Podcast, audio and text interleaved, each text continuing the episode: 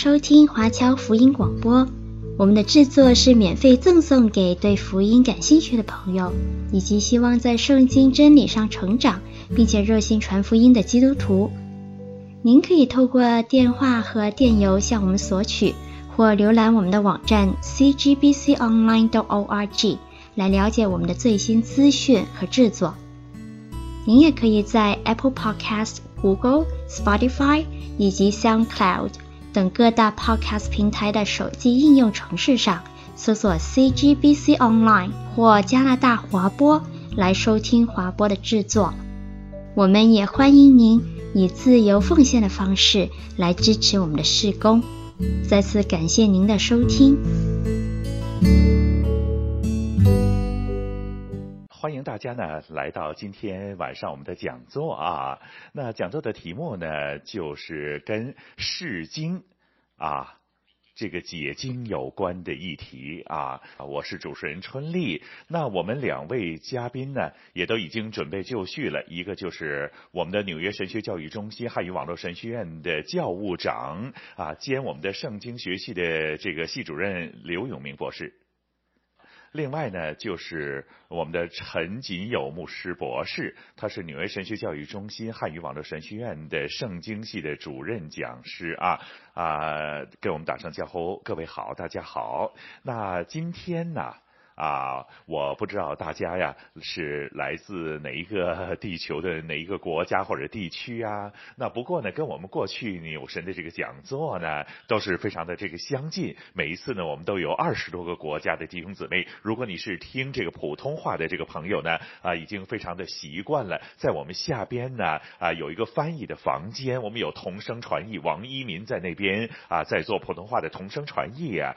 那如果大家啊都是我们的。老朋友啊，听习惯了，都了解到我们的这个啊，王一民今天一天呢，就是一人的解决了所有两个讲师的这个内容的翻译啊，非常辛苦了啊。那事不宜迟呢，我们今天呢就啊，题目呢就是先交给啊刘永明博士来讲一讲啊，他的题目呢叫做错误释经，荼毒灵命啊，这个非常严重啊啊。那这个听起来非常的啊，好害怕，我们的这个灵命错误的释经呢，就啊搞到非常严重的这个后果。刘博士是不是把时间交给您？好的了，那欢迎大家来到参加我们今天的这个讲座啊，那就分开两个部分呢啊，首先呢就是我来负责分题呢，就是错误释经啊，不是涂炭啊，是无涂灵命啊。啊，荼毒灵命啊！我们主持人紧张了，好像我刚才一样啊，跟大家打招呼。刚才我都忘记了开麦克风啊，没关系的啊。那这个相信大家来分享这个题目的时候，为什么呢？我相信大家呢都是知道啊，读圣经对基督徒来说呢是非常的重要的。那是不是？我相信没人会否定的。但是呢，你知不知道你如何来读圣经是绝对会影响到你的属灵生命哎。啊，那不同的这个方法去读圣经的时候呢，就会啊呃这个孕育出不同的灵命啊、哦。那我就发觉啊，有许多的这个信徒啊啊，在他们读经的生活当中啊，出现了许多的呃这个谬误啊、错误的解释，那就导致啊他的属灵生命就变得模糊、糊糊涂涂了。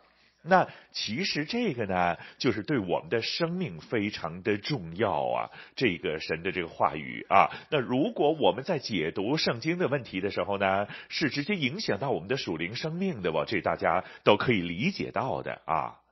那所以啊。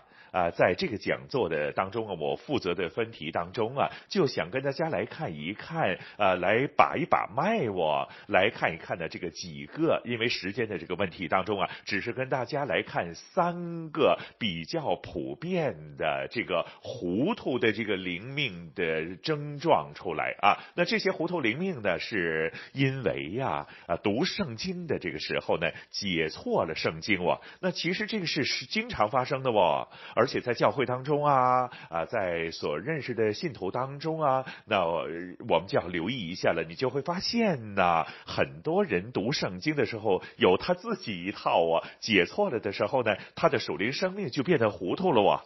那所以呢，我想跟大家来都把把脉哦，那来看一看三个啊非常常见的糊涂的症状出来。那来到呢，呃，这个把完脉之后，看完了三个常见的症状之后呢，我们就会跟大家来开个药方啊。来到只知道有症状没有解毒的这个方法的话呢，啊也就不行的，就负面太消极了，是不是呢？所以呢，在最后的时候呢，啊这个我们给一个药方。给大家希望呢啊，可以治疗得到这个糊涂灵命的症状啊。好，事不宜迟了，那我们就开始啊，来到跟大家把把脉，我来看一看呢。你把手伸出来，给大家来把脉了。那第一个非常常见的，就是因为啊，读圣经的时候啊，胡乱的错解这个圣经，就出现一个糊涂灵命的一个的病症呢，就叫做没有人性啊！啊，大家听到的时候是觉得可怕，是不是啊？你知不知道很多人读圣经的时候呢，读到没有人性哦，是真的哦啊？那你说不是吧？怎么这么可怕呢？是真的啊，非常可怕的啊！为什么没有人性化呢？啊，那当然了，啊，就是当然举一个具体的例子，一会儿给大家来听一听，你才能明白。啊，大家有没有看过《腓立比书》啊？啊，相信大家很多人都看过了啊，很多人都非常喜欢《腓立比书》。那《腓立比书》啊，当你去想的时候，你想到什么样的主题呢？啊，那想没想到啊？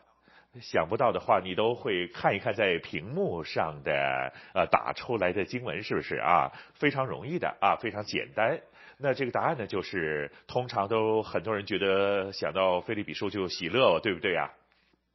啊，那你看一看了，当我们看翻开腓立比书，你很快的。啊，就会啊碰到一些有喜乐啊，啊，或者是有一些某些翻译本用一些字眼呢，但都是开心呐，啊，快乐呀，喜乐呀，啊，这些的字眼啊，那好像是在腓立比书一开始的时候呢，第一章第四节。啊，大家看到荧幕上所显示的经文，保罗开始的时候呢，他就来到去讲道啊，他说啊，跟腓立比人说了，每逢未到你们众人祈求的时候呢，他都是常是常常都是欢欢喜喜的来到祈求啊。那保罗呢，想到这个要这个腓立比人就欢喜喜乐为他们祷告的时候，就非常的欢喜快乐的这样祷告。啊，那去到第二章的时候，我们又看到啊，大家都知道《腓立比书》呢是保罗坐监的时候来写的哦。那这个坐监狱的时候呢，难免会想到啊，这个结果会是如何呢？可能会是。啊，被处决的啊，当然，腓立比书的时候写的时候呢，他就不是啊，保罗会面对这个被处决的这个坐牢的这个时间啊，但是他都难免会思想啊，如果真的要死的时候会如何呀？啊，保罗他自己呢，就啊，在十七、十八节的时候呢，他就想到啊，如果真的是死的话，那未到菲利比的信徒，他们的信仰，他们在主当中的信念，来到去啊，这个怎么样去想，怎么样的都要喜乐的我啊，那保罗呢，就他这样来表达了。第三章第一节说，他说啊，弟兄们。我还有话要说，我还没说完呢。你们要靠主喜乐啊！单单看这些经文呢，大家都是看到了啊。喜乐，呃，很常见的保罗的这个在腓立比书当中的一个非常重要的词汇啊。不只是在这里啊，你在转到第四章的这个时候，你继续看到有喜乐这些的这个信息的主题。啊，四章第一节啊，保罗又说到啊，这个他对这个腓利比人来说的，你们就是我的喜乐，我的冠冕。保罗这个因着腓利比人的喜乐，他说呢，他你就是我的冠冕。那这个四节又说呢，你要靠主常常喜乐。我再说你们要喜乐，喜呃，大家看到看到没有啊？喜不喜乐啊？保罗就不断的重复这些要喜乐，要常常喜乐啊，然后四章十节又说，我靠主大大的喜乐啊。那看完这么多喜乐的经文啊，你能够不喜乐吗？啊，不可以了，是不是啊？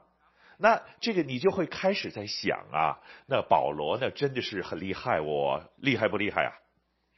因为你有没有想到保罗是什么样的人物呢？他就是一个呀，充满喜乐，呃，只有喜乐，啊，是一个啊这么样的呃这个厉害的呃属灵的人呐，啊，在他的当中啊，好像就是呃再找不到其他的了，就只有喜乐了。所以腓利比说，很多时候呢，弟兄姊妹一想的时候就想到喜乐哦。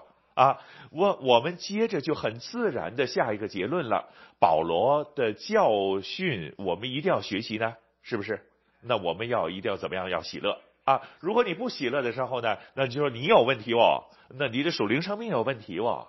那我们要效法保罗，这个呢是很自然的就会得到这样的信息了。但是当我们慢慢静下来来想的时候，啊，你有有另一种的感受啊，这种的感受是什么呢？就是啊，你跟保罗之间事先有一个很大的鸿沟啊，呃，什么意思啊？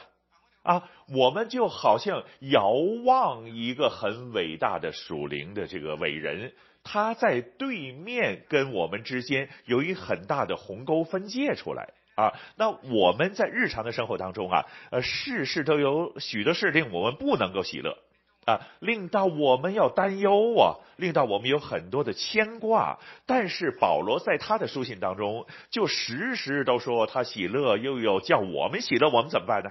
啊，那我们就会觉得是保罗教的是对呀，但是呢，就好像令我吼，呃，这个很遥远哦，呃，这个跟图像一样啊，好像就是一个，呃，只不过是一个很，我只是普通的信徒啊。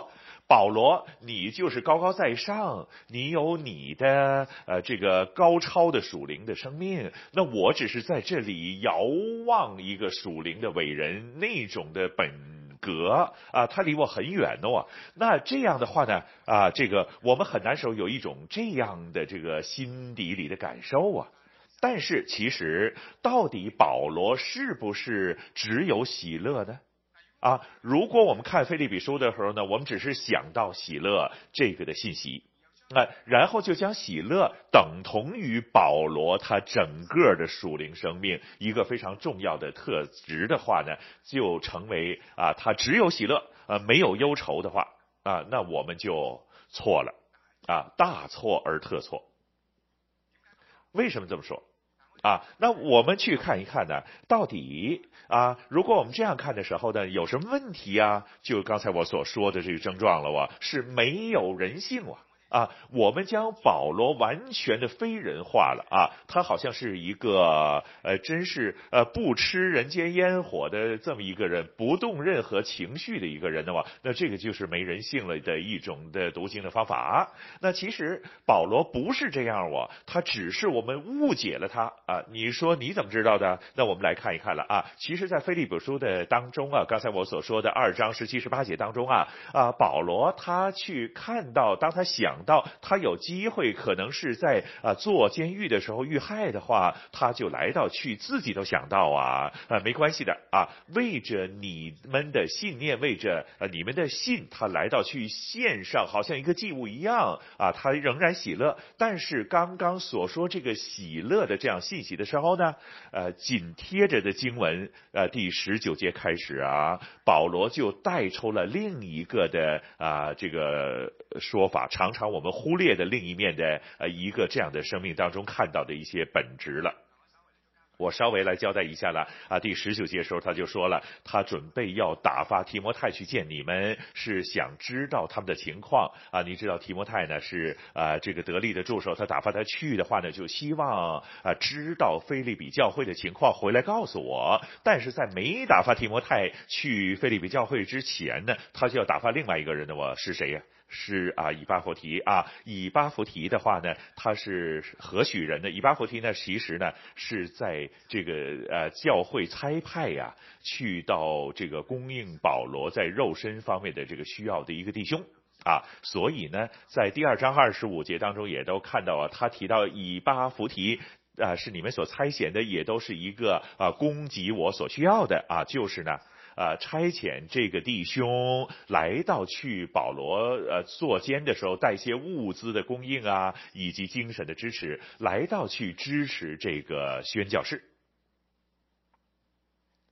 那以巴弗提发生什么事儿呢？保罗他就说了啊，在第二六二十七说，你们听见他病了，他真的是病了啊，他病得几乎要死。那以巴弗提可能就是这个路途遥远呢，由腓立比这个教会去到这个这保罗在罗马坐监狱，去到罗马去看保罗的时候，可能途中病了，又或者是去到了保罗的地方的时候呢，不久也都病了啊。详细的情况我们没有有办法确。定，但是无论如何的话呢，他病了，他病了呢，就腓立比教会的信徒啊，知道，呃，当然是忧心啦，啊、呃，因为他们差遣他去呃支援保罗，来到去拿一些物资支持保罗的嘛，啊，那好了，那他病了，几乎要死的就不简单了哦，那就令到腓立比教会的信徒非常的忧心呐。啊那接着呢，保罗就啊讲说呀，在第二十七节就说，呃，然而神连续他，这个很明显了，神连续他呢，就说，呃，不用死了，是不是啊？就不要病死了，又让他好了啊，所以呢，他就康复了。保罗呢就很想快快的将他打发回去，来到去让这些挂心啊这个以巴弗提的腓利比的信徒呢见到他。就可以喜乐了。哎呀，我们差派出去这个人终于没事了，他们就开心了，是不是？啊，见到以巴弗提的话和和康复了，他们就喜乐了。好，那大家留意我第二十七节啊，第二十七节这当中啊，保罗这样说了啊，呃，刚才我们读过了这个，然而神连续他，然后接着说，不但连续他，也连续我。原来上帝不让以巴弗提病到死，病到死了啊！上帝没让这件事发生，上帝把他治好了，不只是连续以巴弗提，也都连续保罗。为什么呢？因为保罗说了，免得我忧上加忧。什么叫忧上加忧啊？啊，两个忧啊，呃呃，他原本有忧的。呃，有忧愁、忧心、有挂虑，然后现在再加上另外一个忧，那这个忧就是以巴弗提病了啊，那令到这个腓利比教会的信徒挂心了，保罗也都挂住心当中啊，有这个心病。那也就是说，保罗原本已经是有一些东西了，令他忧心挂虑了。那借着以巴弗提又病了，他又忧心挂虑，再加上他的忧心挂虑，所以就忧上加忧啊。那当我们来到看到这经文的时候，你就应该呃这个心里明白了啊，原来保罗他本身都有忧虑啊，啊，那只不过是你没留意啊。啊，如果他本身没有忧虑的话，何谓忧上加忧呢？那更加的是来看我们第二十八节的时候，你就发觉啊，保罗他来到说，所以呃我们要尽快打发他回去见你们的时候啊，你们见到他就可以喜乐了。啊，当。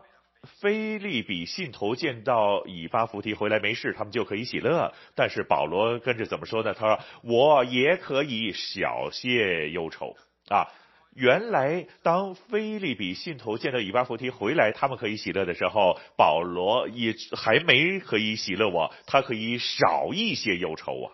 看到没有？啊，原来保罗有很多的忧愁的。啊，保罗有很多的东西令他挂虑，令他忧虑的。当腓利比信徒见到以巴弗提的时候，可以喜乐的时候，保罗仍然是都不可以喜乐。啊，换句话来说，保罗不是一个没有人性的呃圣保罗。啊，很多时候呢，这天主教称他为圣保罗，是不是呢？我们就觉得他是非常神圣的啊，跟我们距离很远。不是的。啊，原来保罗都有两面的哇，他都有喜乐的一面，也都有忧愁的一面。啊，所以其实他有人性的哇，不过我们令到他没人性哇啊，保罗不是很远的跟我们之间有鸿沟的，那不是，他跟我们都是拍肩膀的，跟我们非常接近的吧，我们一样这么有人性的啊，我们学习要喜乐，但是我们仍然要有忧愁哦。啊，所以。呃，如果我们读圣经来到去读到啊，有一种这样的症状出来，就没有人性的时候呢，啊，其实我们是将圣经作者非人化了啊，造成了这个信徒跟作者之间有很大的鸿沟啊，就导致呢圣经的真理啊，好像跟现实有很大的距离出来。啊，这个是绝对不是一件好事啊，这个呢是一个糊涂的灵命当中的一个症状啊，好啊。好，我们继续来看，呃，错误的解经会造成另外一种糊涂灵命的症状是什么呢？叫做自作多情，啊，那一世呢是没人性，一世呢就是自作多情了我，啊，这两个极端的我啊，你说是不是啊？为什么自作多情啊？大家有没有看到这些经文？啊，我们爱，因为神先爱我们。大家有没有在婚礼的场合来听过？啊，结婚的这一对新人的这个讲这个经文读出来，那就是来到表达呀，这对新人的结合。我们爱，我们彼此相爱，大家因为神先爱我们呢。啊，大家有没听过啊？我就听过了啊，都很多次了。那其实啊，这个呃经文的也可不可以是表达一对新人那种爱呢？其实。呃，不太适合原本的意思的哇，只不过我们自作多情这样的解读的啊。你说原本是说什么的？非常简单的啊，你再看一看了这段经文的背景啊。那约翰一书在第四章七节啊。那里说到啊，因为这个和合本修订版当中的翻译是比较清晰一些的，那我就啊用这个和合本的修订版。那亲爱的，我们要彼此相爱，因为啊，因为爱呢是从神来的。那然后就说了啊，为什么爱是从神而来的呢？那神是差他的独生的儿子来到世上啊，来到呢这个将他的爱显明出来，因为他的儿子为我们的罪做了赎罪祭，这个就是爱了啊。上帝呢，他这样显明他的爱，然后作者啊，在这个十一节就说：“亲爱的，既然神这样爱我们，我们也要彼此相爱啊。”这样的话呢。啊，就从来没人呃，这个说呃，没人见过神，我们彼此相爱呢，人就知道我们是这个信神的了啊。那可以让人见到原本见不到的神啊，这样的话啊，那这个我们彼此相爱了，他就用上帝啊差遣耶稣来成就救恩，为我们赎罪，显出上帝的爱，鼓励我们要彼此的相爱。然后他继续说的时候呢，上帝的这个灵性灵赐给我们啊，那不只是差遣他的独生儿子拯救我们，又差遣圣灵住在我们的中间，这个就是神的爱的显明了啊。然后四章十九节就说了啊，我们爱，因为神先爱我们。然后呢？啊，他再说呀，呃，就告诉我们，我们爱神，但是不爱我们的见到的弟兄的话呢，我们就不是真的爱了。而且第四章二十一节说了，啊，这是我们从神所受的命令，我们就要真的是彼此相爱了。啊，这个呢，呃，这个的背景，啊，所以你说了。啊，其实原本这个经文是说啊，啊，这个呼唤我们这班信徒来到去，因着上帝差派他的儿子救赎和圣灵在我们的生命当中，呃，彰显出来神的爱。我们要学习怎么样彼此的相爱啊。那这个呢，就是对整体的这个信徒啊，你看到这个图像当中啊，右手边整个教会的弟兄姊妹啊，那不是那对新人哇。那如果我们将它收窄了，好像新人结婚的时候，他讲到一个呃男女之间的这种爱的时候呢，呃，这个呢也都不是原本的这个说法，只是我们自作多情的啊。那如果我们自作多情的时候，就将我们自己的处境啊，这个读放到经文当中，改变了原意了，我错误的来到去形容。那这个呢？啊，砍完了之后了，啊，自作多情的啊症状之后呢，我们接着去看另一个症状了，啊，叫做不受约束。那很多人呢读圣经的时候呢是呃不受约束的，啊，那很喜欢的自由的。啊，这个自由式的，好像游泳啊，自由式这个游泳的这个方式，很多人读圣经都是自由式的啊，这个任意的这个来去这个空中的飞翔啊，啊无拘无束啊的时候不受约束啊。那其中一个例子呢，啊，这个例子呢就非常的有代表性的这个症状来了啊。那在林后三章六节。啊，不知道大家有没有听过这样有人这样引用的啊？林后三章第六节是这样说的啊：字句是叫人死，经义是叫人活的。啊，什么意思啊？就是什么啊？我们读圣经的时候呢，呃，不需要这个咬文嚼字儿，咬文嚼字儿的时候，你太过斟酌的话，这个什么字啊？啊，一会儿有人说了那个原文是什么字啊？等等，这太过复杂了啊！呃，字句是叫人死的，最重要是经文教你的义的吗？啊，真经义是叫人活的吗？有没有听过啊？啊，那这个引经据典哦。啊，那也就是说，我们读圣经的时候，你不需要太过执着它的字眼儿。总之的话呢，你看到啊，这个经义在哪里，那你自己来去有领受、有得着、有亮光的时候就可以了。啊，这个呢，就是一种的呃不受约束，呃是无拘无束啊，就好像呃这个雀鸟在天空当中飞翔一样的这样自由、自由式的读经法。那其实到底保罗在当中说什么呢？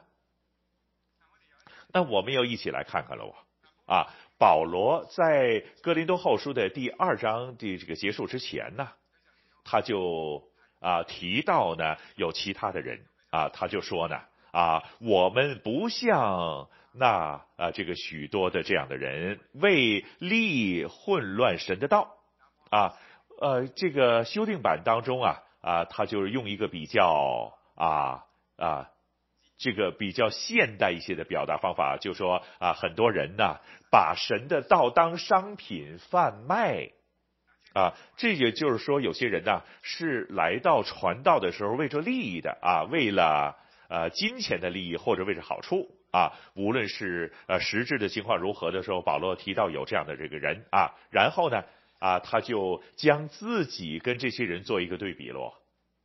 啊，去到第三章，保罗呢，他就说了，我们呃，保罗了啊，保罗跟他的一般同工啊，他说，我们岂是又举荐自己吗？又就是说，我们现在是不是来到去将自己推荐出来呢？啊，其实不需要的。啊，保罗呢，他就特别的用到哥，呃，跟这个哥林多的信徒说，啊，其实就是保罗一个非常重要的，啊，这一封的推荐信。他说：“你们就是我们的荐信。如果我需要有像现在找工作一样，大家都需要有推荐信的话，是不是？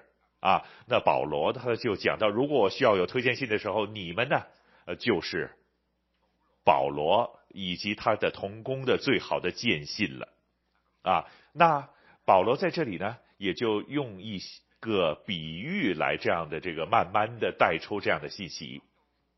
讲到推荐信的时候呢，他就说了啊，你们这一封的保罗的推荐信啊，就呃不是用墨来写的，但是用什么写的啊？是用永生神的灵来写的哇啊！那他一步一步这样这个放进去，将这个比喻一直的这个层次啊推高。推到他想说的东西，他然后又说了，又不是写在石板上啊，乃是写在新板上啊。那到底他想说什么呢？他就一直在说呢。然后他又说他自己呢是承担什么工作啊？就是第三章六节他就说呀啊，这个呢是上帝叫他们来承担的新约的执事的岗岗位啊。保罗呢就啊作为跟上帝人立约当中的新的这个新约的啊新约新约的相对来说新约暗示旧约喽啊，他承担的新约的执事，而新约呢是怎么样的呢？不是凭着字句的，乃是凭着经意啊。大家看到了啊。这个呢，就是和合本当中原本的翻译哇，但是你看到下边呢，我打出来的就是屏幕上的和合本修订版，将它呢啊修订的更加下恰当了啊，它有颜色的部分呢字眼就字眼就说不是文字上的约，而是圣灵的约，因为文字使人死，圣灵使人活。那其实和合本本身呢，都有这个有些这个字眼呢、经义啊，或者是译为圣灵等等。如果你看这个和合本当中呢，啊，你看这当中啊，它有一些注解呀等等啊，它注为圣灵啊，这个经义啊，原文的这个字眼是一个灵啊等等啊啊，或者以为它是一种这个精神啊等等啊等等。和合本当中呢就翻译为经义，啊，这里是指圣灵。啊，那其实我们再继续看的时候呢，你就会知道啊，保罗有些比较啊，这个旧约新约两个约当中的特色哇、那当中你特别看到这里第三章三节石板这两个字，我放大了哇。啊，什么写在石板上面呢？呃，旧约的律法，上帝的这个十条的诫命，不是写在石板上喽？啊，是不是？啊，那这个新约的时候就不是写在石板上了哇。那是透过神的灵写在人的心里边啊，那所以你再继续看的时候呢，你就看到了呃这个七节说啊，那用字呢是刻在石头上属死的指示啊，是在说旧约的情况了啊。虽然这个旧约都有荣光啊，你都看到这个摩西，你看得更加清楚当中说什么了啊？旧约啊，这个当中的重要的代表的人物就是摩西。而摩西负责的就是律法，那呢就是旧约啊啊，这个有摩西所代表出来的这样的旧约的律法，它都有荣光，我大都啊这个摩西这个突然这个面上有荣光等等啊，那这个是新约啊，属于这个圣灵，上帝透过圣灵写在人的心当中的一个约，呃，更加有荣光啊。保罗就在比较两个约的这个荣光问题。啊，那换言之的话呢，其实刚才我们所说到的、提到的呢，就是在哥林多后书三章六节啊，这个当中所谓的那字句是叫人死，经义或者说这个啊正确的翻译叫做圣灵啊，啊是叫人活。其实这里不是说一些的我们所谓的这个咬文嚼字儿哦，是叫这个字句是指律法当中的名字哦。那这个律法的这个文字呢，叫人死呢，是律法你不遵守的话，你就死了哦。啊，因为呢啊有律法的条文会惩罚你的。啊，但是呢呃新约就不同了啊，那这个呢就是圣灵为特征的这个约啊，在这个世人呃这个有新的生命当中叫人活起来，这个新约和旧约的一个比较啊啊，但是很可惜。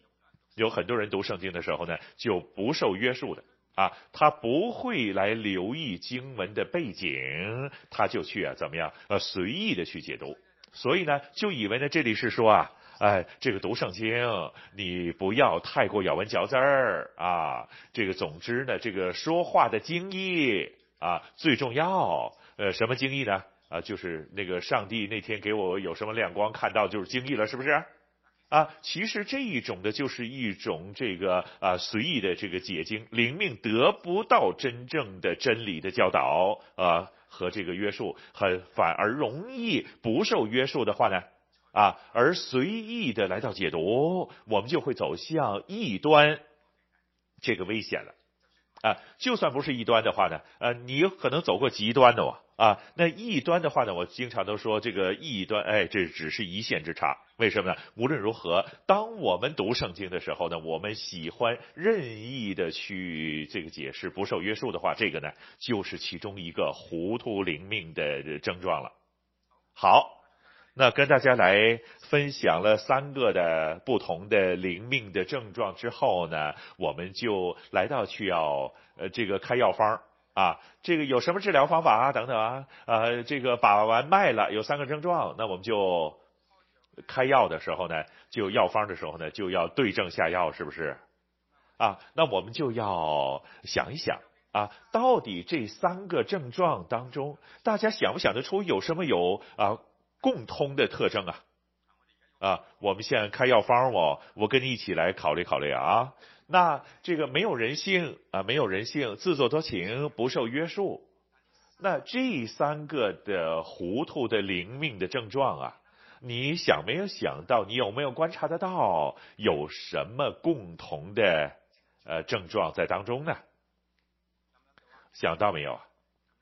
那我就这个很难让你想到举手，这样的话，因为现在是网络，你举手我也看不到啊。那就希望你想得到啊，那就啊，其实非常容易的啊，还是什么？共同症状什么？呃，就是断章取义啊，看到没有？啊，我刚才跟大家啊，就去看了这个经文之后呢，我们就翻查的时候，这段经文的背景的时候啊，看这个背景的时候呢，哎。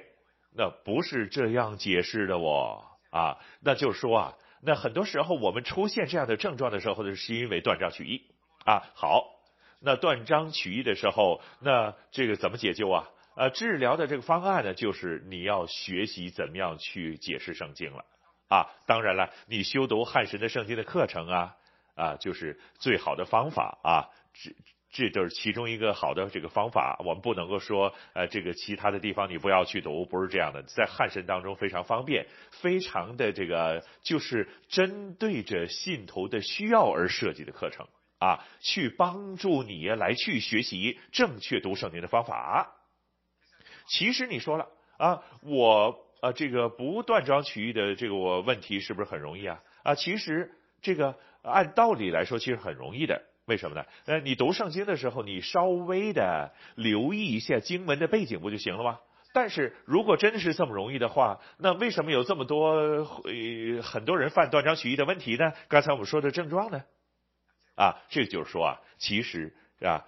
这个只是是难行的事儿啊，那真正要去正确的解读圣经，需要学习的啊，去需要学习很多的释经的观念和技巧，所以这个方案是什么呢？就必须要。呃，用一些时间为着你自己属灵生命，为着你在上帝面前的摆上，为到你自己需要去成长，来到去付出时间，来到去学习如何读圣经，啊，所以鼓励大家呢，啊，来到。去修读汉神的这些圣经的科目啊，呃，不同的圣经的科目当中，我们有非常好的这个教师。一会儿呢，你也都看到呢，我们有陈锦友博士，也都是非常资历深厚的这个圣经学者啊。一会儿他跟你来去分享他的题目了啊，那你就会来学习到许多呀圣经解读的方法以及正确的观念。好，那这个呢，这个药方就交给你了哇。啊，你会不会这个服药呢？来到去治疗这个症状呢？这个完全是在您自己了。好，我将时间交给主持人。好的，那非常感谢这个刘博士啊。那可以这个接下来呢，就陈吉友牧师博士的话呢，跟我们来谈一谈题目呢啊，都是。呃，这个漠视神的话，后果甚堪虞啊！那这个同样都非常有组合性的啊啊！陈吉友牧师博士交给您。好的，啊，非常感谢这个汉神的这个邀请啊。那我今天呢要说的这个题目呢，就是漠视神的话，呃，后果实堪虞啊。我呢就透过这个的。呃，一个人物啊，这个该隐啊，这个创世纪第四章当中，你会看到啊，当他漠视神的说话的时候，带来的后果是怎有多严重啊？那这里可以说呀，就是对我们来说呢，这个漠视我们读经以及解经的时候啊，那好像刚才刘博士所说的，我其实是会有很多的不良的后果的啊，那。我希望透过这个的三十分钟的时间的话呢，可以啊，呃，跟各位的弟兄姊妹来到去这个想一想这个的题目啊，就呃，而是透过呃这个该隐呢当中的故事，你要明白第四章这个故事的话呢。啊，他我们要从一个宏观的角度去了解这一段的经文了。我们要知道这段的经文呢，是呃整个的旧约圣经当中的一段的经文。如果我们要明白创世纪第四章的时候，我们可能需要。呃稍微的去往后退一步，要看这个宏观的问题，我们要想一想，到底创世纪又或者摩西五经，它的主题，它的神学的呃是如何的研究和了解这个的故事了啊。那我们就会问一个问题了：这个宏观是怎么来的呢？那其实这个宏观呢，就是跟读经解经的这个架构是有关的哇。啊，这个对我们的讲座的这个目的来说呢，就是要帮助我们如何去正确的去解释圣经，是不是？啊，那透过读经，啊，其中一个的进路呢，就是叫做这个文本进路，去解释这个的呃作者他的如何写。这个文儿如何在写的时候，我们可以透过文本的进录来去了解作者在这些文字上的心意。那我今天没有办法详细去说这个文本进路啊，到底是什么样的进路啊？啊，不过呢，我通常教圣经科的时候呢，我都会每一堂啊，第一堂的时候呢，我都会讲文本进路的啊。那这个透过文本记录的话呢，我们去看这一个啊、整本的旧约圣经啊，摩西五经啊，然后去到创世纪当中啊第四章啊啊那。在文本进入的呃过程当中啊，其实呢就是说呀，要看上文和下理。那如果我们看创世纪的时候呢，那到底创世纪说什么东西呢？那我们就会从一个的主题叫做女人的后裔作为一个主题了啊。好，第四章之前呢就是创世纪第一、第二，是不是啊？第一、第二章的时候呢，我们大家都非常熟悉的，就是是讲到这个的啊。呃，这个呃，神的创造啊，其中呢，就是神创造了人。那人在这个整个的创造这个过程当中是一个高潮啊，非常可惜，第三章告诉我们知道的，人犯了罪，背叛了这个上帝啊，所以就带来了审判。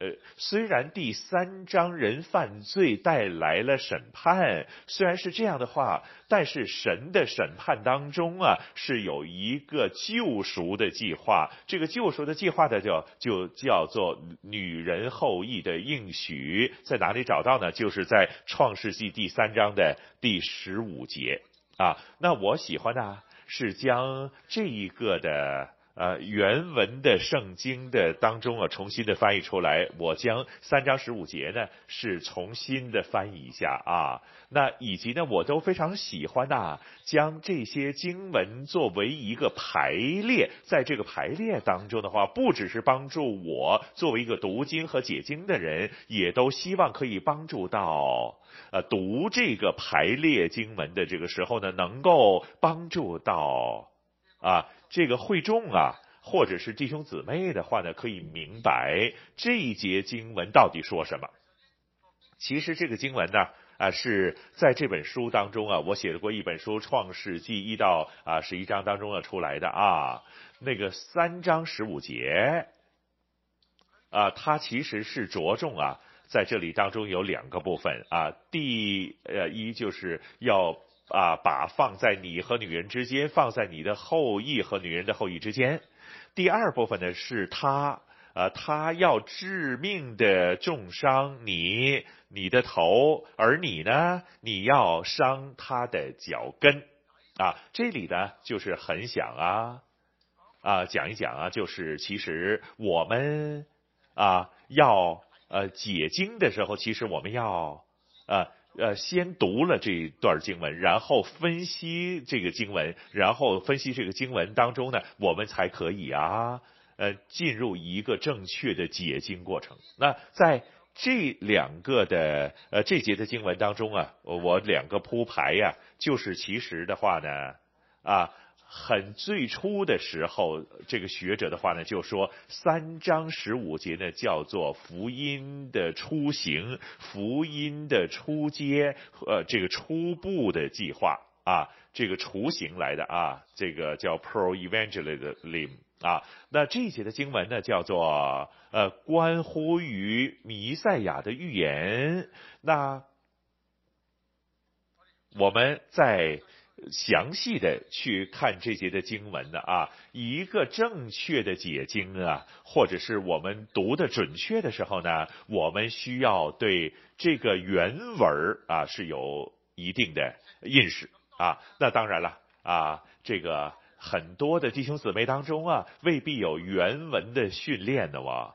那你就说了，那我如果没有原文的训练，那我不就是？啊，读不读出来了吗？我、哦、其实不是的啊，我都感谢神呢。今天呢，我们有许多的这个翻译，许多的中文和英文的翻译。那其实你可以啊，去看不同的中文，又或者是英文的翻译本儿，来帮助我们去了解原文的意思啊。所以呢，其实当我们要解经之前，我们先要读不同的译本儿，除非你有这个希腊文或者希伯来文的呃训练的话。如果不是的时候呢，我们就要呃用不同的译本儿来去不断的读出来它原本作者的意思。那回到这个三章十五节的时候呢，这一节的重点是什么呢？啊，明显呢就是由你以及女人的敌对，现在啊转移到了后裔的身上边了。原本是你跟女人之间的问题了，那现在呢，就是转移到你的后裔，这就是这个啊、女人后裔之间的呃这个问题了，啊敌意啊，那这个女人的后裔是整个这个当中啊是确定胜负的主角啊，如果你看下边的时候的话呢，它是指女人的后裔呢。呃，他会致命的伤你，然后在这个希伯来文当中呢，我们中文叫做你的头啊、其实应该是你。不过呢，作者在指出你这个人这么大，这么多地方啊，他要指出是要伤你的你的头啊，就是说这是致命的伤害，而你呢？讲到这个蛇的这个后裔的时候，你要伤他的脚跟，呃，伤脚跟呢，伤脚的话呢就不会有致命的，但是伤头就会致命的。而这个女人的后裔的话呢，就可以叫呃这个引诱人犯罪的蛇致命的受伤，而至于死。那这个作者的话呢，就是将女人的后裔。为这个诅咒啊，这个事儿呢，啊，这个可以这样写摩西五经的啊。那他要借着女人后裔去拯救这个犯罪的人，要用故事的形式，透过罪啊来这个讲述出来这个救赎的计划。神拯救是出于神对他做造的人的的一个慈爱。那这个是他最初拯救人的一个应许，也都是我们神学家叫做福音的雏阶啊。那这个女人是在整个旧约圣经当中，或者我们经常说摩西五经当中去形容指出啊，到底这个女人的后裔是谁？啊，然后整个旧旧约圣经都是啊要描述啊这个女人的后裔就是弥赛亚是谁啊？如果你一直看旧约圣经的时候呢，呃旧约圣经当中啊呃这个让我们知道女人的后裔弥赛亚，她并不是亚伯拉罕，也都不是摩西，呃更加不是大卫。也都不是所罗门，又或者是旧约先知当中说的那位啊，他还没来啊，他去到新约圣经的时候，所以我们读旧约读完了旧约的时候，去到新约的时候，我你就会发觉呀，原来这位女人的后裔，这个弥赛亚，他是新约圣经当中所说是耶稣啊，这个家谱当中是来自大卫，来自这个亚伯拉罕。啊，那这个补充一点哦，那讲到的呢，就是呢，我们讲到这个结构这个分析的时候呢，创世纪在摩西五经当中啊的主题到底是创世纪扮演什么样的角色？那以及延续什么样的主题？这里很简单的说一下了啊，有三方面，福。而这个福呢，就是特别说到这个生养众多啊。第二呢，就是拯救的应许，就是刚才所说的女人的后裔以及弥赛亚。第三就是人对神信与不信啊，这个就是整个的创世纪的去延续五经的主题。而弥赛亚救赎的第二点呢，这五经的作者摩西啊，啊，从第四章开始到生命的结束，都是为了呃这个女人的后裔弥赛亚这个应许做出的这个润色、呃描绘、加工。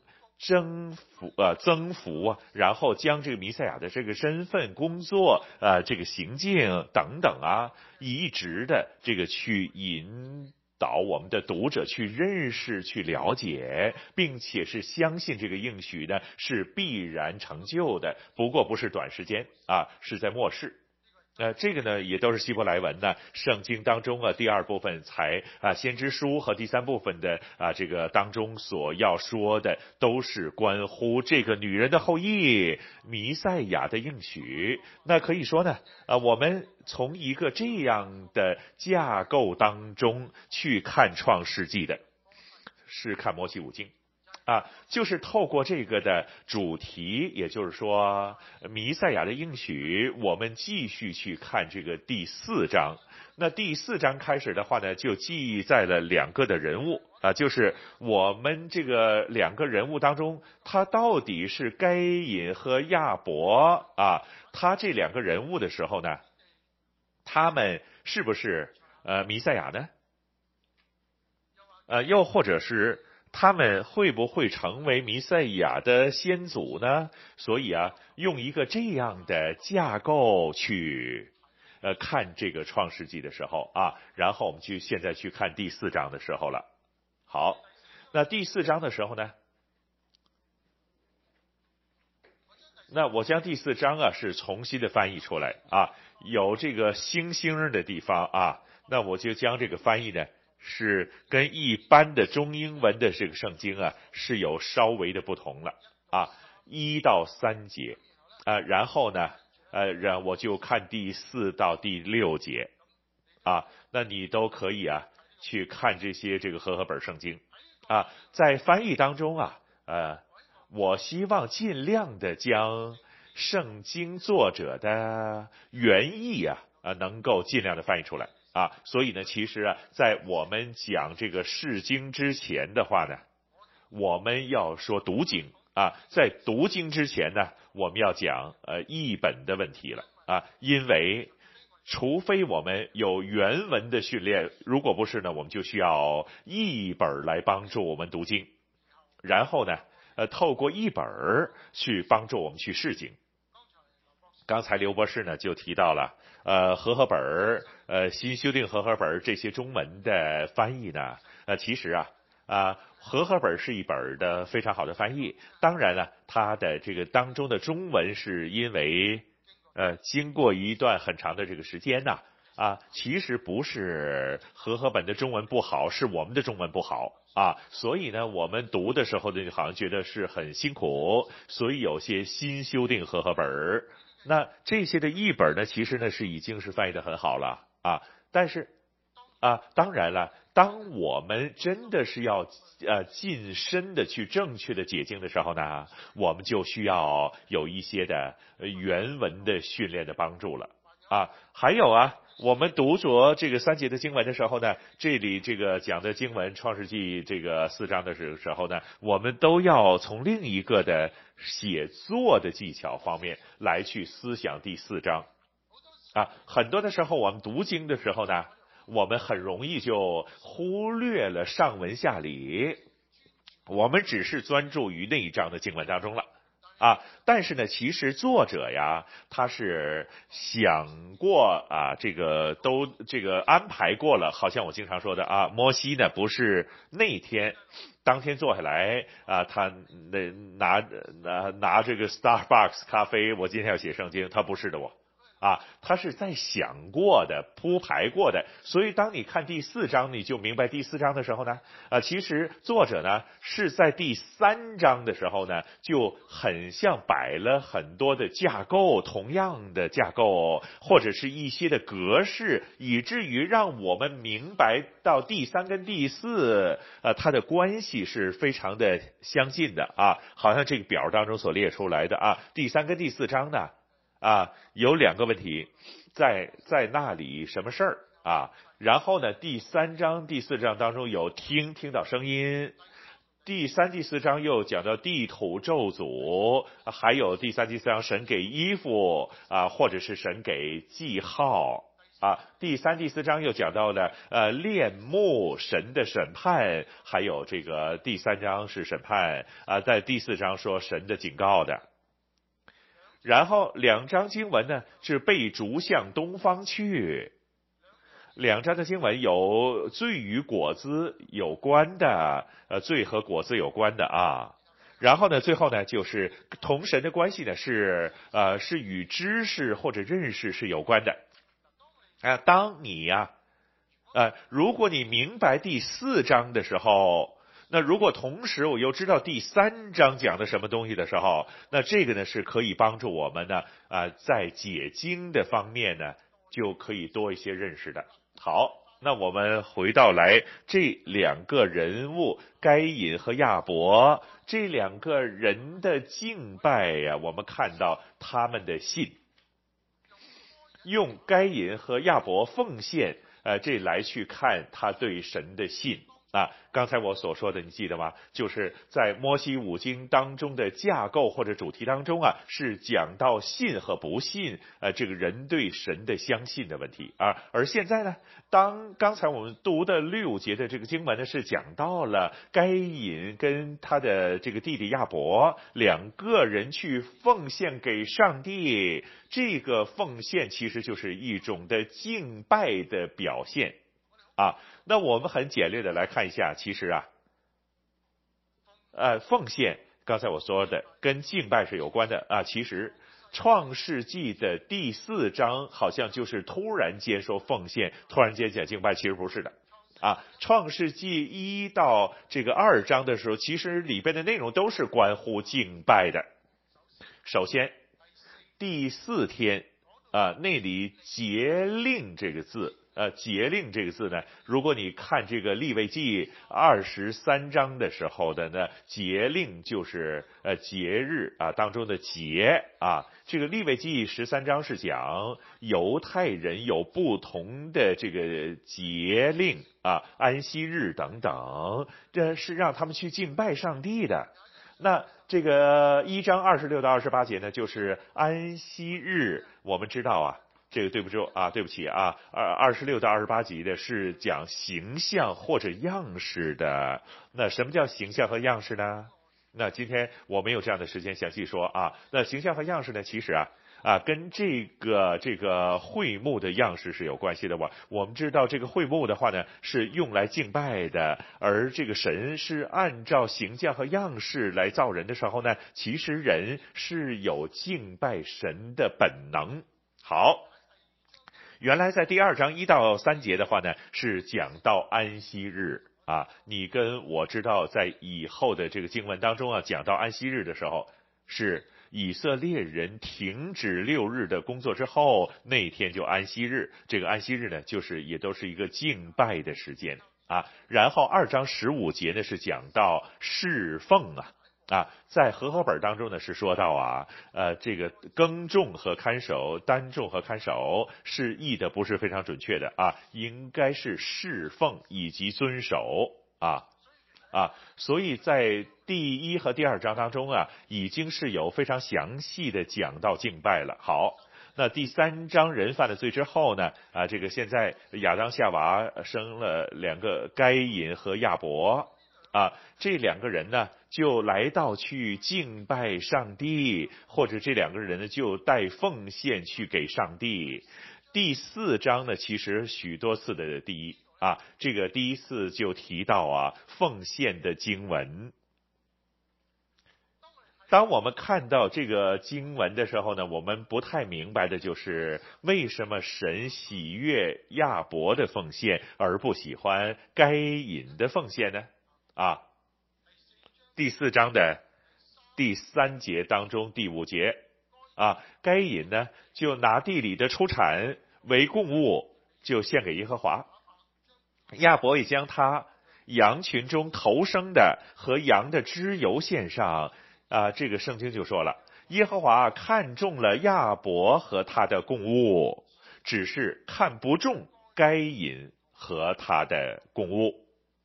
啊，最容易的解释就是，这也都是我们在很多时候这个经常犯的错误的，就是最容易的解释，就是因为啊，呃，该隐呐，呃，献的是呃地里的出产，啊，而这这亚伯呢是头生的，啊，而且是脂油，有血的。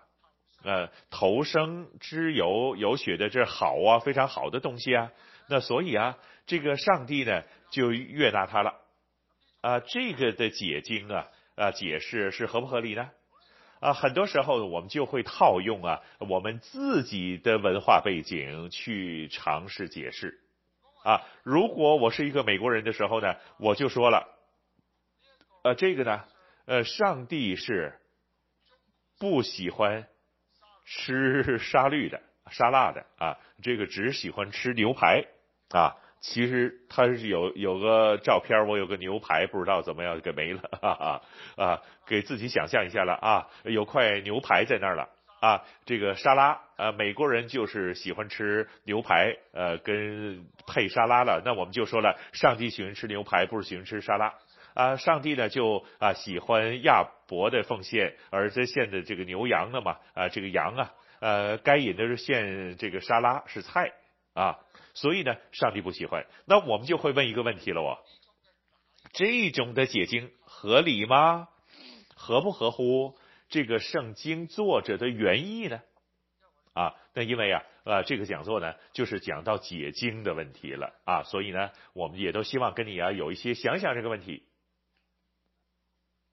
我们首先要看一看呢，对奉献的礼物的形容。呃，在第四章的第三节说，啊，和第四节是这样说的啊，该隐拿地里的出产为供物献给耶和华，亚伯也将他羊群中头生的和羊的脂油献上。那如果你会希伯来文的话呢？那中文的翻译，地里的出产为供物啊，以及羊群中头生的和羊的脂油，这个两两个两个的中文，其实背后啊都是三个希伯来文啊的文字，没没有多也没有小，不是作者不会说专门用多些字去形容这个啊亚伯的奉献，用少点儿形容啊该隐的奉献啊。那这个厚此薄彼不是的，其实，在希伯来文当中啊，只不过都是三个字，只不过呢，是对亚伯的奉献是子，呃，是仔细告诉我们羊群中头生的以及羊的脂油。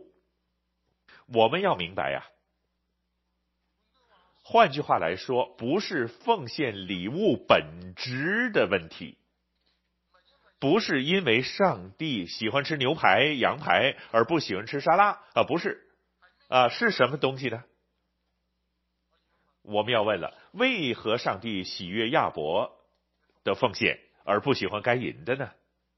其实啊，我们要回到这个读经或者是释经或者译经的问题上了啊。我们再看的第四节啊，亚伯带了。包括他自己，他羊群中投生的和他们的知友啊，那我再读一次啊，亚伯带了包括他自己，他羊群中投生的和他们的之友啊，这个翻译当中啊，他自己包括他自己呢，其实在希伯来文是有两个字。中文呢诵经的通常翻译说，呃，亚伯也带羊群中，啊，用一个也翻译这两个希伯来文，啊，很多的英文呢都用 also、able、also 呃 also 啊，就用 also 来去翻译这两个希伯来文。但是如果你看呃众多的英文译本的时候，只有两个英文译本呢是没用 also 啊，是用呃 neutral neutral 的啊，还有 New American Standard Bible 啊，他们用什么呢？For his part 啊。来翻译这两个希伯来文啊，其实这两个希伯来文呢，呃，直译的话呢，就是也包括他啊，其中就有一个叫做代名词在当中的，也就是说啊，亚伯奉献带奉献的不只是羊群、头生呃以及脂油，亚伯也将自己都奉献给上帝。所以，我们看到一个非常重要的真理在当中了啊！原来亚伯不只是将带上了羊群中头生的以及脂油啊，他都将自己带去奉献给上帝。可能听过，你都听过一个故事，就是。有一个小女孩啊，她是一个乡村的这个教会当中敬拜的时候呢，她不记得呃带奉献啊。当她这个奉献东西传到她手里的时候，她将个奉献本放在地下了啊，然后她记站在那上边啊，她将自己奉献给上帝了啊。当我们呃这个到了这段经文翻译的时候，我们就看到啊。亚伯的信心，亚伯的信心，他不只是奉献自己，更加是他不是随便的奉献一些东西，我他将羊群中头生的和他们的脂油献上啊！我想你知道啊，当他这样做的时候啊，其实。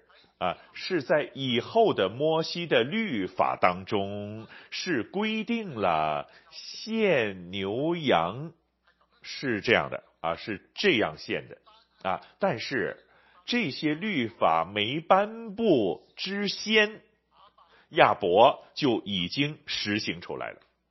呃，讲到之由，这个利未记三到四章啊，讲到啊这个头生的。利未记二十七章二十六节，上帝的律法、上帝的话语还没有临到亚伯的时候，亚伯已经是凭着信守了上帝的说话，守着上帝的说话。但是该隐没有这么做啊，因为该隐怎么样啊？那他其实呢，是在利未记的二章十四节当中啊啊是有讲到，当我们献素祭的时候，应该献什么素祭呢？啊，而该隐呢，并没有这样的去做。换句话来说，呃，如果你看这两个人呢，啊，他们的呃对奉献的心态，一个就是亚伯。啊，在这个的上帝的律法、上帝的心意还没颁布的时候，他已经守了。啊，该隐并没有这样做。亚伯提醒我们什么呢？好像今天我们讲座当中所说的啊，神的话语这个律法仍未说出来，亚伯已信心守了。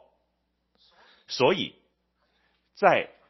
刚才的经文当中所说的，上帝悦纳亚伯以及他的奉献，圣经是说，呃，很清楚，他悦纳亚伯，先悦纳他，然后再是他的奉献。了该隐是一样的，该隐上帝不悦纳该隐啊，所以也都包括他的奉献。啊，回到这里的时候呢，我们今天已经有神的话了，圣经了。昔日亚伯还没有上帝的话语，但是他已经是守了。那我们今天跟亚伯不一样了，我们今天已经有神的话语，有圣经了。那我们要问了，啊，我们有没有读过呀？啊，我们有没有读圣经？我相信在这个讲座当中，绝大部分的啊弟兄姊妹啊，都会读圣经的啊。那我通常在教学的时候都问了啊，呃一些的呃同学们，呃你们读经的生活怎么样的啊？所以今天呢，如果要问你，你读经的生活怎么样的？有每天读经啊？呃，我今天没有办法，你举手，我也看不到啊、你有没有每天读经的情况？但是啊、其实很多的时候，我就鼓励说啊，我们需要每天的勤力的读经啊。我们已经有神的话语了，我们需要读神的话语。所以，我们今天讲解经之前，我们要首先要读经的生活啊。我说生活，生活是什么？我们必须的，是不是？啊，我们每天都要做的，我们的生活当中有很多东西每天都要做的啊，其实应该是包括，我们读圣经啊，在我们没有讲解经之先，首先我很希望弟兄姊妹能够打好一个圣经的基础，打好这个底，就是什么？要靠你自己读经啊。当你读好圣经的时候，你才可以进一步去解释这个圣经。啊，这个亚伯对我们的这个提醒的话呢，对解经者有什么提醒呢？就是我们不要轻视圣经的每一个的字，啊，因为圣经是一个文本，它要告诉我们，知道神要救我们，神要爱我们，神要拯救我们，要宽恕我们的罪呀，啊，所以。呃，当我们解经的时候，我们应该从一个弥赛亚福音的应许或者一个信的角度去解释这一段的圣经。上面的是比较正面的哇，啊，现在呢就我会说一些负面的，就是该隐了啊。我们看到该隐呢，就是在上帝不悦纳他的奉献的时候呢，他的反应就是发怒。啊，他不是这个这个对神呢，这个那个愤怒了啊，而且对人也有啊，而且这故事当中就告诉我们呢，他是漠视神的话语，所以我们要从他的这个身上啊做一个提醒啊。创世纪四章六节就说，该耶和华对该隐说，神直接跟他说了，你为什么发怒呢？你为什么面也低沉下来呢？上一次记载神跟人说话的话，是在创世纪三章二十二节啊，呃，这他神对自己说的。再上一次呢，就是呃，这个对人说话呢，对人就在三章九到十九节啊，主要是审判的。神对人说话是很重要的啊，这个时候啊，他是对该隐说话了。神的说话是描述，正正描述人的这个情况啊。四章六节，耶和华对该隐说：“你为什么发怒啊？你为什么面也低沉下来呢？你如果你看四章五节，这个上上一节就是形容该隐大大的发怒，面也低沉下来。那好，作者就形容了该隐呢发怒低沉下来。现在上帝来到跟该隐说：你为什么要发怒？”你为什么面都低沉下来？该隐听到神的话吗？听到是吧？这跟我们读经有关系了。那今天我们都是听到神的话语了啊，我们需要读经是不是？那第啊，该隐听得明白神的话吗？啊，神跟他说了，呃，你为什么发怒？呃，你为什么面都低沉下来？啊，那该隐听不听得明白呢？这个就是我们解经啊有关系了，啊，跟我们解经有关，啊，然后呢，这个我们看到啊，上帝的话是正好的针对人的情况啊。那这段经文好像啊，就是该隐呢去到这个心理治疗师那儿啊，上帝呢，然后他就躺在那儿，非常生气哦啊。那上帝就好像心理治疗师跟他说：“该隐，你为什么发怒啊？啊，你为什么啊？这个面这么低下来啊？”上帝是很清楚知道我们人的情况，所以当他说话的时候，是要针对我们人的需要，去人的情况说出来。而神的话语呢，其实呢是可以帮助到我们的。去制服罪，在该隐来说呢，就是他的这个恼怒，他的这个情绪，他的问题。该隐呢，这个听到上帝的说话，但是他漠视上帝的说话，所以他破碎了神的心。上帝来到去咒诅他啊，而这个时候神的咒诅呢，就直接临到人的身上了，因为该隐杀了自己的兄弟。虽然如此，上帝是一个很有恩典的上帝。上帝对他的审判就是要驱逐他啊，来的呃离开这个地方，去到东边去。但是该隐好像跟上帝呃抱怨，他说：“我的刑罚太重了，过于我能担当的。啊。”其实“刑罚”这个字呢，呃，十五章十六节说翻译成罪孽。啊，然后他就说啊，我的呃这个过于我所担当的这个能够担当呢，翻译做饶恕。啊，这个当中啊十七节说的。啊，那换句话说，该隐对耶和华说，我的刑罚太重，过于我所能担当的，又或者说就是呃该隐说我的罪孽太重，过于能赦免的被饶恕的。到底该隐在这里抱怨呢？就是啊，我们通常和合本的翻译了，就是或者是四章十三节重新的翻译，我的罪孽太重，过于能赦免他的认罪悔改呀？到底他是抱怨的还是认罪悔改呢？我们要问了，为什么神给他一个恩典的记号呢？是不是因为他？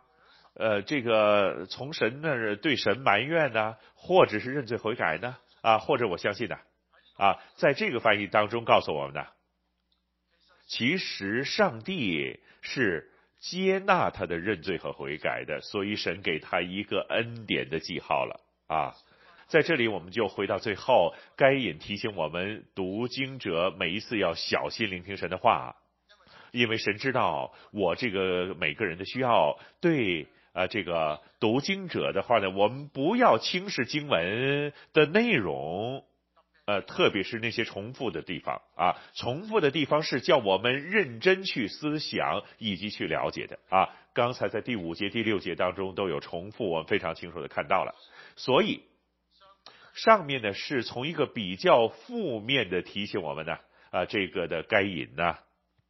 是在读经，帮助我们是如何去看圣经以及解释圣经的。好，我今天啊的讲的这个内容就到这里了。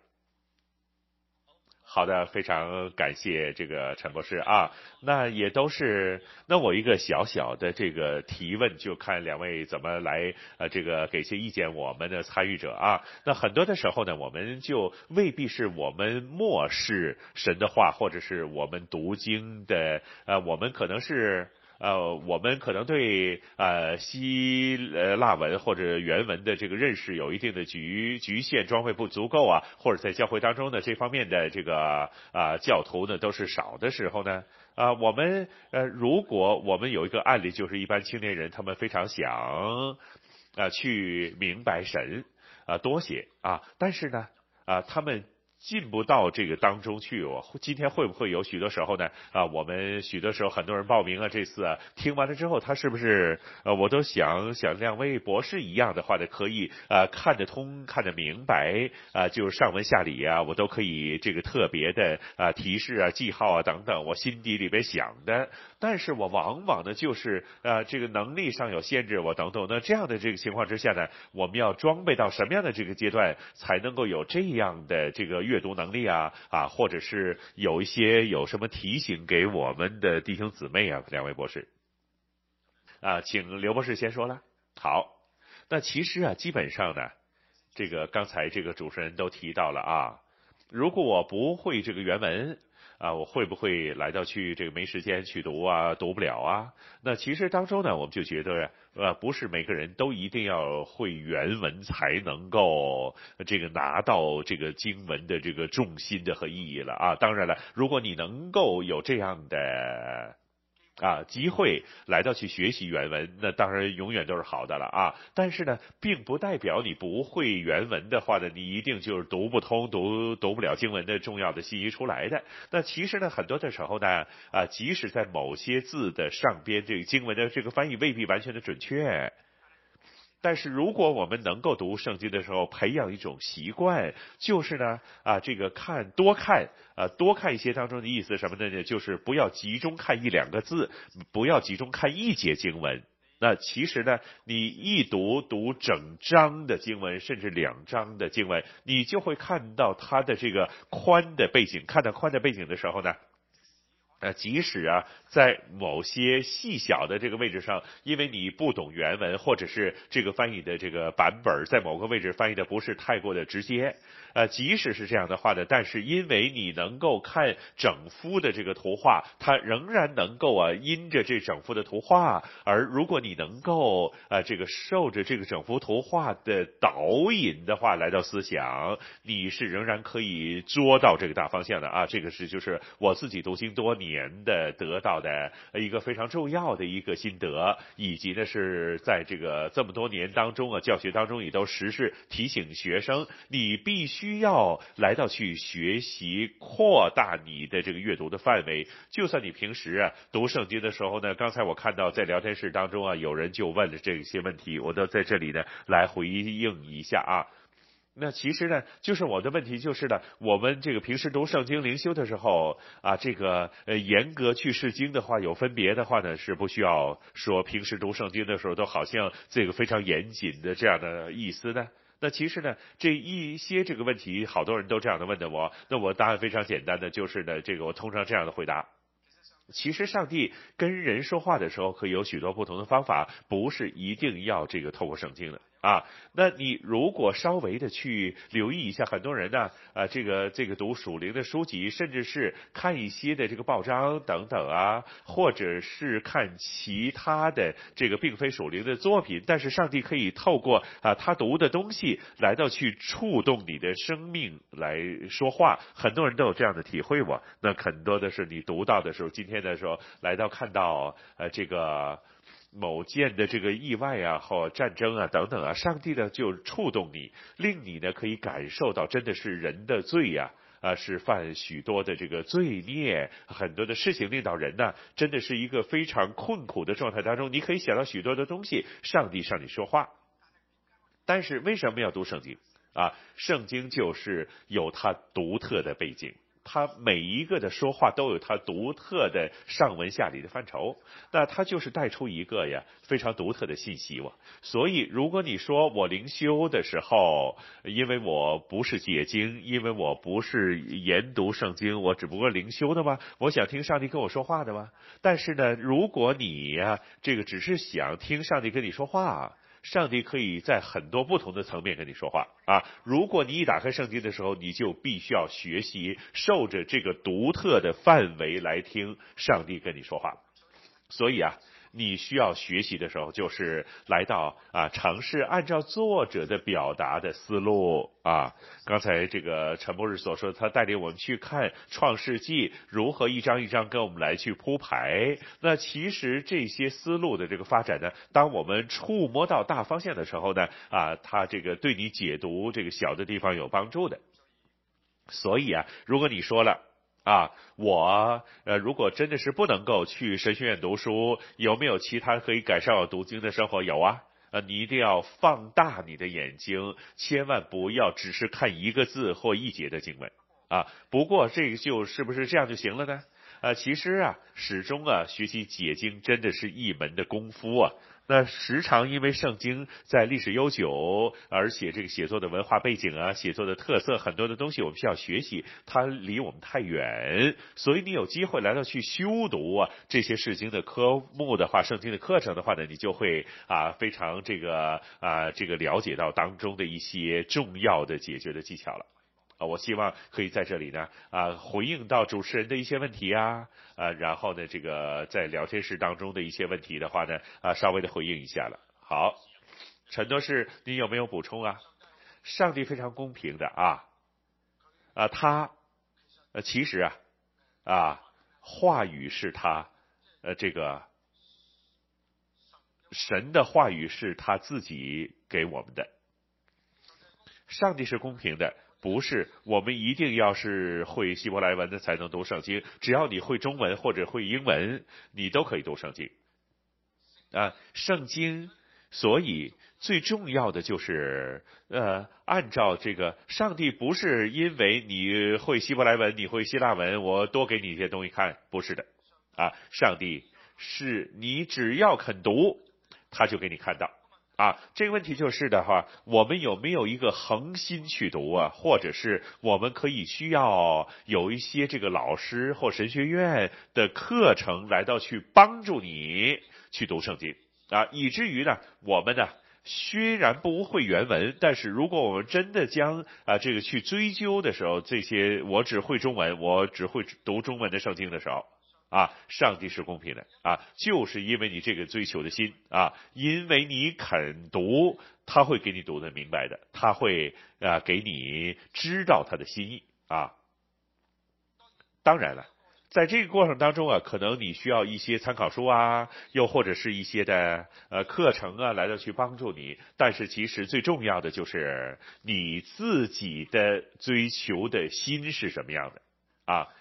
我刚才所说的，上帝是公平的，上帝是非常慷慨的啊。你肯去求的，呃他会给你啊，因为我们的天赋是慈爱的天赋。啊，我们去求饼，他不会给你石头的，是不是啊？呃，读经也都是的啊，释经也都是的啊。我觉得只要你呃存着单纯的心去追求，上帝是会透过你读的中文圣经告诉你他的心意是什么。那当然了啊。我自己都是有一个非常好的老师，就是旧约的老师 John Selham 啊啊，他已经是见到天父那里去了啊。那他说到啊，那其实释经书以及是啊许多的书籍啊，可以在某种程度上帮助你读经。但是其实最重要的就是你自己去读啊，reading and rereading，呃，读完了再读，那这个上帝会告诉你到底圣经当中要说给你知是什么样的东西心意啊，我觉得呢，啊，这个我们呃弟兄姊妹是不需要太过的去执着在到底我们没有原文的训练，当然作为一个神学院的老师，我们是要呃非常鼓励弟兄姊妹呢。啊，去呃学原文啊，当然学原文有很大挑战喽啊，但是呢，如果我们可以有这样的追求啊，都愿意摆上你的时间啊，其实啊，呃，不是非常难的啊，告诉大家。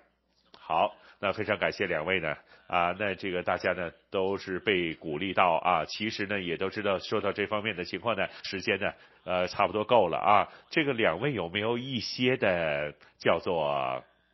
安慰劝勉的这个虚话给我们呢啊，这个提醒啊，当我们去到这个啊，最怕就是这些这个错误的解经啊啊，这个误解的圣经啊等等啊，这影响了我们，无论是这个糊涂的灵命也好啊啊，或者是后果非常堪虞啊，那有没有一些的？呃，鼓励的说话，或者是呃造就的说话啊，无论是呃报读课程啊啊，或者刚才所说的这些，我们多看圣经啊啊，这些啊，给我们一些啊，这个在这个当中的亮光，给我们，使我们可以没有这么沮丧啊啊，好像是很多弟兄姊妹觉得一边读一边觉得很沮丧。这两位有没有鼓励的说话给我们啊啊参加者啊？啊，刘博士，你说。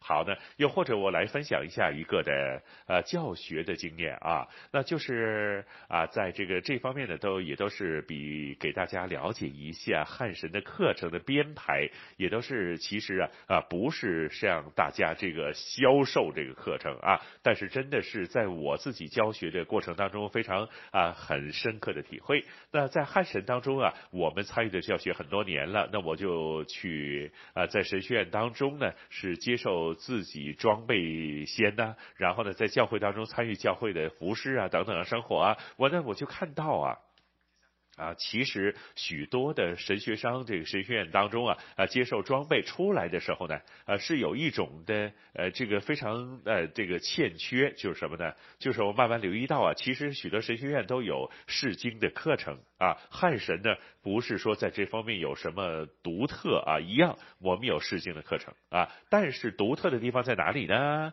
就是当我们啊，这个。啊，留意到许多神学院来教神学生呃释经的方法的时候，但是就欠缺了什么基本的非常重要的一个原则，就是没有花时间在学生的上面身上啊，是什么呢？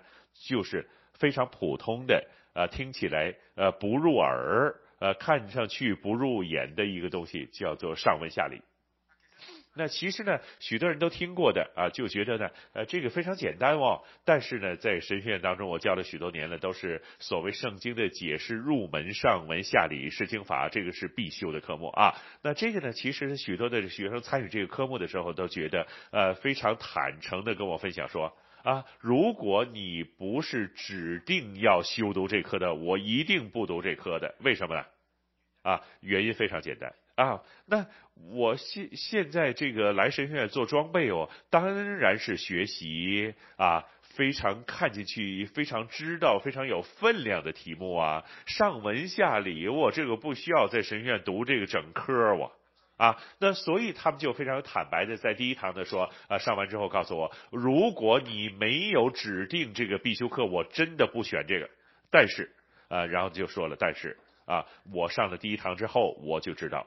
哇，我错了，好在你指定我这是必修，如果不是的话呢，我就错失了许多。那其实啊，许多学生啊啊，在读完了上文下理释经法的这个这个入门的解经的课程之后呢，他们就读经的生活呀，呃，是一百八十度转变。啊，这个非常简单的概念就是啊，看来非常简单，但是其实呢，要学习和掌握，呃，如何去运用啊？如果你能够来到透过这个啊课程的这个学习的话呢，你就发现到啊啊，原来它改变了你整个读经的生活方式哦，包括你灵修的生活啊。许多的学生真的是告诉我这样说的啊，他们接下来就说这个在读圣经的时候，他觉得再不沉闷，也都是寻宝一样的感觉哦。不沉闷，变成寻宝了。因为呢，他们这个学到这个读圣经的过程当中，是不是是集中他一两个字一节经文呢？而是学会了按照作者的思路的思想，你就觉得哇，整个开窍了哇啊！这个读经的时候非常之有乐趣在当中，而且在当中的话呢，真的是可以看到上帝跟我们说话。啊，这个呢，就我想鼓励大家啊，你呀、如果真的是有机会读啊，不妨去来试一试，来到参与啊，呃，在汉神当中啊，我相信是汉神独有的，为什么？因为释经学不是汉神独有，但是正光是这个图呃教你上文下理啊，这个在很多神学院是这么奢侈的去教这样的科目的话呢，因为许多东西要学的嘛啊，当时这个学术上文下理就单独一课我非常奢侈的我，但是其实我觉得这非常值得，很多这个上过这样课程的学生都觉得值得，为什么呢？因为这是一个非常重要的基础，很多时候我们就看到在神学院毕业的这个出来教会服侍的啊。在在讲坛分享的时候，在带茶经的时候，那有许多释经的东西可以说出来，但是竟然呢，就是这个基础不稳固啊，啊，导致呃这个断章取义的情况出现，我觉得非常的可惜。其实上文下理的观念非常简单，但是也都非常重要。因为要学习不是非常的艰难，只要你明白，然后跟着不断的在你的灵修生活当中去实际生活当中应用，你就掌握得到了。你也都会发现呢，改变了你的读经的生活啊。所以在这里鼓励大家啊啊，我不是在这里 hard sell 啊 啊，你真的是一个教学的体会当中来到跟大家分享啊。如果你啊，这个有这方面的心去学习圣经的话呢，不妨来考虑啊，呃，在汉神当中来到去选修这个啊，这个教你如何读圣经的这个课程。好啊，我补充就到这里。好，那陈博士，你有什么鼓励给大家的？那这个我们应该每一个人都有自己的呃这个定位啊，也就是说我们要有你自己学习的这个计划啊。那我要去多点读圣经，我你需要计划，你怎么读多读圣经啊？呃，那我在教会当中啊啊，我以前呢都是经常的呃告诉大家，每一年都推动弟兄姊妹啊啊这个新约一次啊旧约一次啊等等啊这样。啊，所以呢，我想啊，每个人的都需要一个呃一年的读经的计划啊。然后呢，第二个计划呢，就是啊，在你的圣经的当中啊，在这个哪一本书对你自己比较喜欢的啊，你这个诗篇啊，或者等等啊啊，你有一个计划，就说啊，在今年之内呢，我要把这个花些时间读诗篇呢啊，或者是啊，把一些关乎诗篇的这个圣经书买一些啊。啊，去做一个的啊，这个透过开这个释经书或者读诗篇的时候呢，呃，如何的帮助啊，这个对圣经内容的一些更加的认识啊？那我想这个呢，就是个人啊，要如果要成长的话，读经的话呢，解经方面呢啊，有进步的，大家有需要的这个计划。那刚才刘博士所说的，你可以参加神学院的课程啊，但是。啊，可能你有许多的这个限制，未必做得到啊。但是呢，你个人的时间呢，你可以这个啊有这样的这个计划出来去读经，以及呢啊是解经方面了，啊这个呢就是我自己个人的一些看法。如果你在神的面前求神给你这个心呢，好。啊，非常感谢两位了啊！那我们都会请到啊，呃，纽神的我们的院长啊，邱放和院长啊，跟我们鼓励一下，或者是啊，给我们一些这个优惠啊，然后为我们做个祷告啊。好的。那非常感谢主持春丽给我们的时间呢。那我从这个刘博士以及陈博士的身上呢，我们都学到了很多的这个内容啊。那其实啊，就是在这个讲座之前呢，我收到一个电话，收到一个电话，有个牧师打电话给我说，他要去帮助一个姊妹去，他读完神学了，他要案例做牧师了，就要帮助他按手。呃，来到去成为牧师，那第二个牧师就打电话给我说：“你千万不要这样按立我，不要按手啊！啊，他是以前他是做过妓女的啊，他是呃不可能做牧师的啊，这样的。那因为呢，呃，这个经文根据就是呃提摩太前书第五章啊，呃指着一个丈夫的妻子。”啊，只做一个丈夫的妻子，这个刘博士的啊，这个自由式的解释呢，啊，就是你说怎么样去解释了？其实我们真的是啊，呃，作为一个牧者的话呢，呃，既然可以讲出这样的这个呃非常可笑的一个说话啊，因为他觉得呢，呃，一个牧师啊是一定要呃纯洁的。纯洁到呢，只可以做啊，呃，丈夫的一个丈夫的妻子，或者是男的呢，就要做一个妻子的丈夫啊，才可以做到这个执事这样的这个身份，或者是监督的位置啊。那所以呢，这个也都是成为我们在教会当中的一个真的非常有这样的例子出现呢，在这个解经啊、释经上边的话呢，啊，就有一个错误的情况出现的哇。那刚才呢，主持人都这个跟我们说啊，这。我们有一科的话呢，大家可以用优惠的这个方式来到去读啊。一会儿呢，在我们的讲座之后呢，会有这个呃讲广告出来，大家可以自己去扫描这个二维码领取这个优惠的读书的方法啊。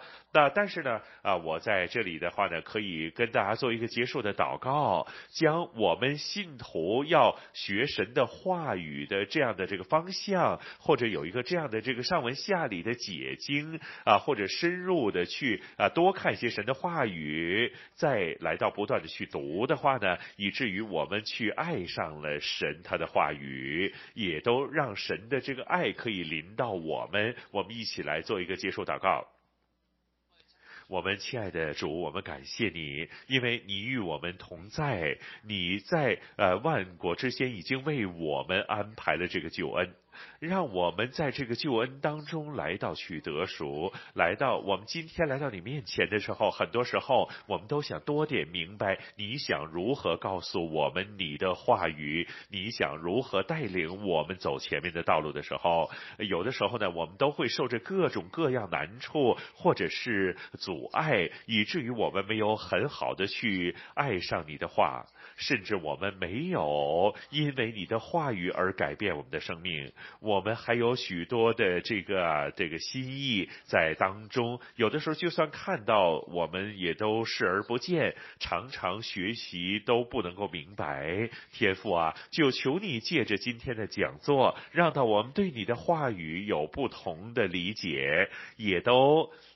啊，这个督促我们更好的来去学习，督促我们来到好好的去听你的话语，以至于我们所做的都能够更合乎你的心意。我们感谢你这段时间奉靠主耶稣基督圣名的而求，阿门。啊，时间交给主持了。